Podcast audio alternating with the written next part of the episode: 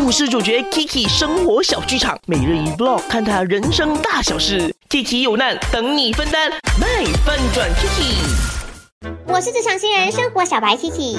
哎，Adele，怎么样？Kristen 送了什么纪念礼物给你？别提了，啊，他准备的那么用心，应该你看到的时候很感动、很惊喜才对的。你想看吗？好啊好啊，在哪里？就是这个太空人铺嘛。他讲哦，我们要一起出去未来基金，摘下星星给你，摘下月亮给你。怎么来的？你要吗？只能说，我弟真的是脑洞大开。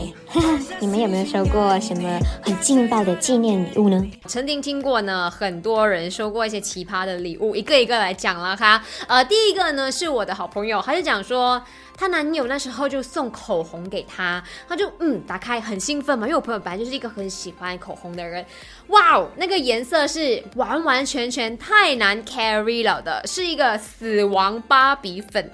问她的男朋友说：“你什么时候看过我涂这种死亡芭比粉呢？”然后，她的男友就跟她讲：“哦啊，你不是很喜欢粉红色吗？那我看到这个是粉红色，我觉得应该你会很喜欢，就买了咯。”嗯。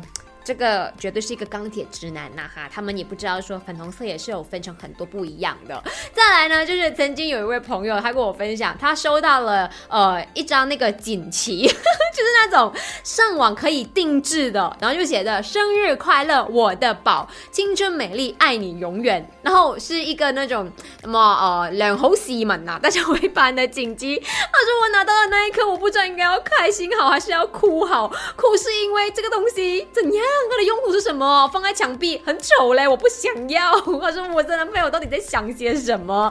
到底这个礼物是准备的多用心？我相信应该是有用心的啦，因为毕竟哦定制也是要花一些哦次就是程序，然后也是要一点时间去等的。只是你们为什么会觉得女朋友收到这些礼物是会 sweet 跟幸福的嘞？好吧，你可以继续来跟我分享哦，你曾经收过你的另外一半或者你的 ex 啊送给你哪一些很奇葩的礼物？去到我的 IG Aki Chan is me 来留言。